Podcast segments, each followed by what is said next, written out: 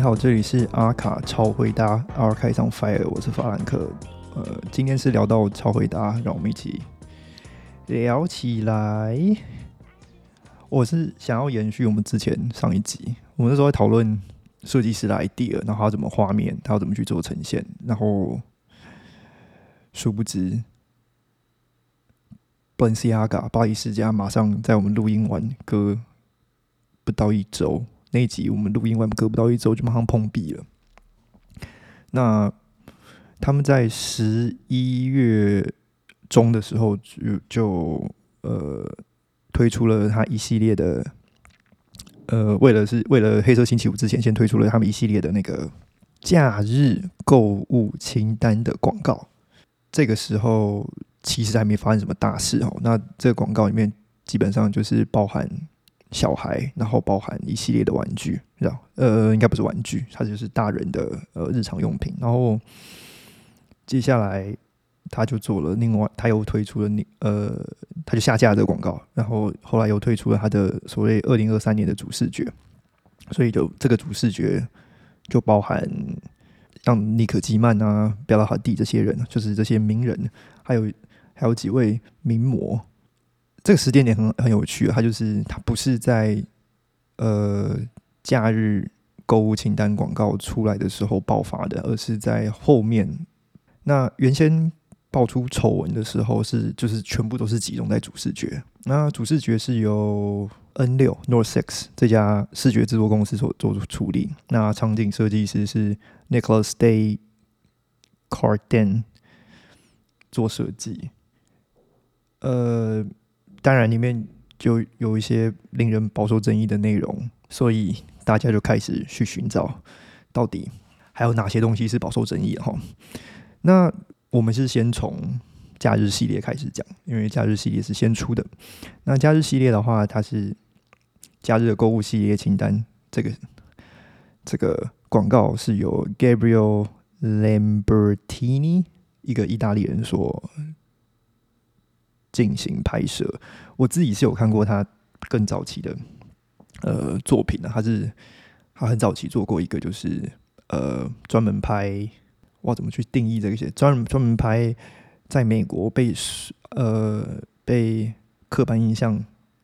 称为红脖子的这些人 （redneck），然后他们是拥枪的人，他就是去呃基本上做一个。很基本的呈现，这些拥枪的人所拥有的，他们认为最宝贝的东西是哪些？然后他会做一个蛮现代的肖像拍摄方式，然后最后在他正前方就是呃所谓他的呃最宝贝的东西是什么？他就用用一个方形阵列的方式做呈现，就像我们之前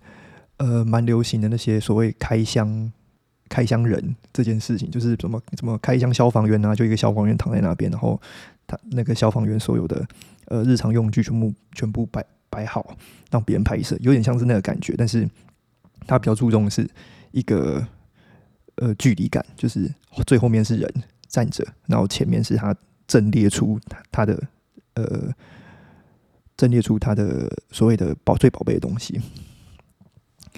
那 b o l e n c i a g a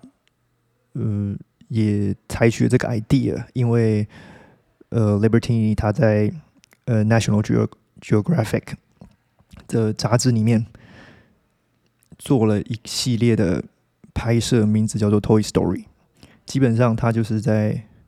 呃世界各地去寻找小孩，然后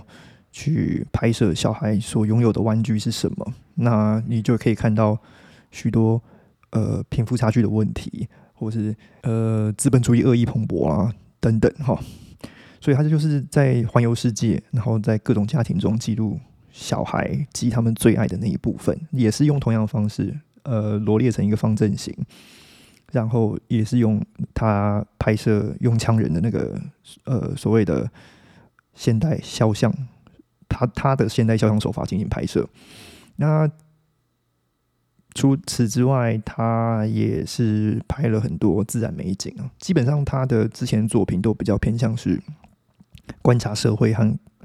呃观察大自然。所以，我觉得他在某个部分为什么会被 b l e n c i a g a 挑中，原因是因为他这个手法比较呃不一样，而且他也可以反映，他就是有反映到社会问题，所以他才被选来拍摄呃这一系列这个假日购物系列的呃广告。那当然不是拍摄的问题，呃，是拍摄里面有什么东西的问题哈。对，因为呃，他要复刻《Toy Story》的这种冲击感，所以主要是呃，他的这个 campaign 使用的模特其实是小孩啊。当然，这个小孩他们没有被逼迫，他们家长其实也知道他们要去拍这个东西。我相信多少家长都有。呃，都有被告知他们要拍什么，那他们应该有看到画面。如果家长看过之后没有什么太大反应的话，我觉得在某个呈现层面上，应该不会是太大的问题。我也我其实也蛮好奇的。我知道 Balenciaga 在这个这这系列广告这个 campaign 里面。有那个庞克熊，我是叫他庞克熊，但是很多人会觉得他是 BDSM，所以我也不知道大家是怎么界定的。总之，很多人觉得说小孩子不应该去拿那个类型的娃娃，或者是小孩子不应该参加那个类型的广告。这让我想到我我二零两千年间的时候，两千年到两千一零年间的时候，那时候 emo 很盛行，所以有一个。喜剧的小品，它是就是把 Elmo 跟 emo 合在一起，就所以就是你去买了一个，呃，有人圣诞节的时候，呃，就送了一个 emo Elmo 给了给了呃小孩哦。那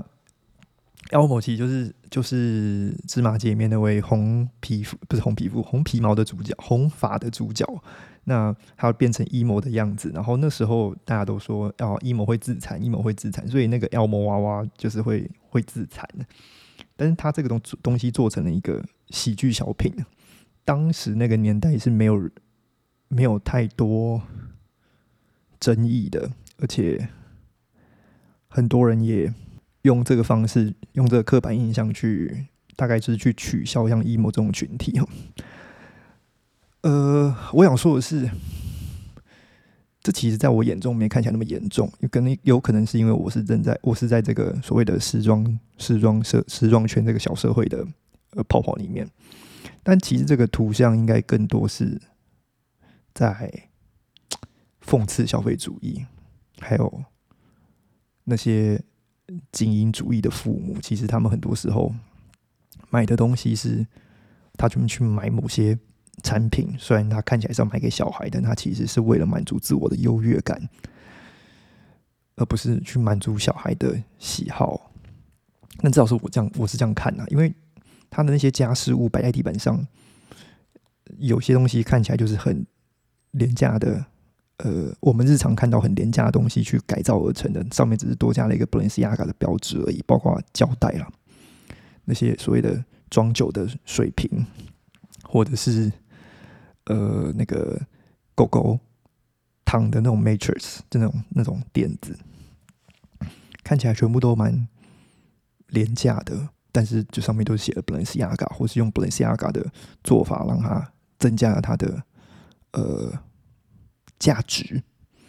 那这个画面里面，自从那个小娃娃被抓出来之后，被放大检视、公开处刑之后。很多里面的小物件其实也被拿出来做公开处刑的动作，包括里面有一个有一个地板上的一种毯子，呃，应该是放门前，应该是门前毯，就是让你去刷你自，就是走进家门前，先把呃鞋子上面的水和泥给擦掉的那个门前毯，上面的呃字母的排列方式，有人说那个是那个碟仙版的，呃。排列方式，所以就把这个跟呃撒旦宗教或是邪教，就是划划为等号哈。然后包括里面很多小物件，其实也被呃邪教化，就蛮蛮多的。如果你大家可以自己去网络上找，如果呃尤其是英文的内容，不论是在 TikTok 或是你去呃 YouTube 上面，其实蛮蛮蛮多的。但我觉得是在这个画面里面，大家都是过度解读了。因为就我看来，我我是蛮喜欢他讽刺父母，就是讽刺所谓我这一代人买买一些东西，然后说是为了，所以说是为了家庭，但是其实没有。像是某些有人会买潮牌联名的。呃，行李箱，然后他说这个行李箱是给大家用的，但是他只是其实也是就是满足他自己的品牌欲望而已嘛。这其实就是这个 campaign 想要想要呃教育大家的。那我最后会把更多细节放在最后做一个小总结哈。那当然，呃，这个部分就是呃假日假日购物清单系列所造成的。疑虑哦，那但是到到下一个部分的时候，也就是原始的受争议的部分，就包含就是包含在它的呃 Spring Summer 二二三年的主视觉里面。那这里面有一张很明显的图，是一个 Adidas 的联名包，就是呃 Balenciaga Balenciaga 它用的呃包型上面画了三杠，就这明显就是联名跟 Adidas 联名了。它的正下方哦压了一份文件，那份文件就是未成年情色内容是否合法的一个呃一个文件。那有人就是说，他其实放这个文件就是要去引导大家去觉得上一个广告里面那些小朋友就是拿着 BDSM 这的东西这件事情都是。哦，未成年情色内容，所以他们在支持未成年情色内容合法，但这这其实不是。如果你仔细去查那份文件里面的辩论，基本上他就是在讲宪法，美国宪法里面到底有没有保障持有呃未成年情色内容这件事情。但是他最终，他最高法院被判定为这不是合法行为。但很多跟风仔就是可能他们对。多 Google 十分钟没有很多呃兴趣，所以他们就复制了其他人的内容，然后直接到网络上进行散播。这是一个很可惜的事情，因为这里面包括 Fox News，他把光这光这一张图而已，光这一张图而已，然后就把整件事情都阴谋化了，让人。让人很怀疑，有就是有时候新闻台已经大到像 Fox News，它都可以不对信息进行认证，然后做恶意的连接。这个就其实有时候会对大众媒体这种这么大的媒体公司有点有点有点失望。嗯，包括。这个 campaign 里面包括还有 feature 其他东西啦，像是 Michael Borsman 的画册，然后有人说他这个画册里面有有未成年，然后里面的的内容很很过度生动，那还有很多小细节，大家也是把它连起来，但是因为这里面有很多呃跟未成年青色内容相关的东西，所以大家把它跟上一个广告进行了大量连接，然后造成了今天呃非中文系的社交媒体上都在大量的讨论说，Balenciaga 到底是不是邪教？他们到底是不是有？什么撒旦仪式，然后更多人就是开始在挖他们之前，呃，包括他们之前使用的造型师 Lota 哦，就是他自己也有一个很独特的品味，但是他也被抓出来公审。然后，呃，Gabriel Lambertini 他也被抓出来公审，然后包括很多人都被抓出来公审。我觉得这些都不公平哦，因为基本上很多人其实是没有读懂细节，就开始审视这整件这个整个问题。当然，这个不应该不应该是大众的责任。呃，布伦西亚卡自己本身公司也应该去审视更清楚怎么去传达设计师的理念。他们应该也要有风险控管，去跟设计师或者设计总监讲说，你的理念是这个没错，但是你的画面可能不能传达的很清楚。那当然，最后呃，本来布伦西亚嘎要去呃控告广告公司制公呃画面的制这个画面制作公司 North Six 和他的。Set designer Nicholas Decardins 去，呃，他们有就是造成不当，但承担去造成不当连接的损害，但是 b l e n c i a g a 就是想要自己脱罪，说他的风险控管没有问题，也是让人觉得很奇怪。嗯，然后当然因为 Kanye West 的发言，最后 King Kardashian 也被拉下去。去发言说他到底会不会再跟布伦西亚搞任何关系哦？但是当然听卡达轩也讲了，基于品牌愿意承担责任和日后保护儿童而采取的行动，他正在评估他自己和布伦西亚卡之间的关系啊。就是我觉得布伦西亚卡是有承认自己的错误，他们风险控管真的不足。那他们也先对。呃，广告公司进行提告，但后来又发现，对广告公司进行提告之后，又发现这个样是责任在自己这边，因为他们的确也比较想要推一些呃比较呃前端的一种 storytelling，一种故事说故事的方式哦，但是可能这个社会还不能接受，那所以这回。他的也最后也没有告，那最后创意总监 Dana 当然他最后也跳出来讲说，呃，他要对他自己的概念道歉啊，他不应该啊把小孩子放在这个画面里面啊，那他常常想要用他的作品去让人醒思，但他绝对不会用虐待儿童或的这种想法来做主题啦，那他日后他也要。呃，吸取他的教训，就是他要推行他的概念的时候，不能有那么前端。那布伦西亚公司本身日后也要跟儿童安全机构合作，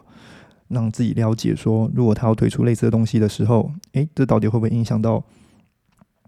在视觉上会不会影响到儿童的福利？哈，所以日后会避免类似的方类似的问题发生。所以这大概是这个过程啊。那我的想法是，它其实两个广告里面都有很深刻的信息。哦，它第一个广告里面其实是就是，嗯，其实就是像我刚刚讲，就是在讽刺资本主义的资本主义的蓬勃和一些呃精英父母的行为。那它第二个广告其实就是在讲，第二广告看起来比较像是在讲这个法律事务所正在处理类似的问题嘛。但是很多人把它的连接。推向一个很很恶意的地方，当然这个是可以被考虑的啦，就是大家可以讨论说到底有没有问题啦。但是，呃，因为右派媒体的推波助澜，整件事情变得一发不可收拾。那我觉得颠马自己本身要也要吸取教训，是他到底能推多远，他自己要知道。我是觉得时装社会是时装界是一个封闭的社会啊，那常常有很多设计总监想要去挑战社会的极限和社会的边缘，去取得时代眼镜的话语权。但与此同时，他们可能会忘记，现在社会的发展和信息流通的快速，并不是像以前你可以推那么前面，后没人要理你。现在更多人是会把你片面的信息拿去断章取义，所以现在的现在的人做这作品都要更小心，因为政治正确的关系，极端政治正确啊，我是这样觉得。不知道大家怎么看？尤其大家不知道对那个画面是怎么去解读的。我觉得我很我看了很多中文的内呃内容创作者并没有去关注到这件事情哦。我们是因为刚好上周聊到怎么传达，呃，怎么传达设计师理念这件事，所以刚好看到这个是所谓的传达失误，所以想要做点发言。嗯，不知道大家怎么看？大家可以发言，呃，回应我们怎么看他这两则广告的。那我们大概今天就到这边。喜欢我们节目，记得追踪我们，记订阅我们 YouTube，在各大平台给我们五颗星。我们的 IG 是 archives. dot um. dot fire，记得点赞转发。有任何意见可以寄信和 IG 我们小盒子，还有 Gmail。如果想更进一步支持我们，也可以 donate 我们一杯咖啡啊。让我们有更多创作动力。我们很想听到大家的意见，所以如果大家有看到呃 b l e n c i a g a 的这则广告，可以呃发信息给我们聊聊你们的想法。就这样了，拜拜。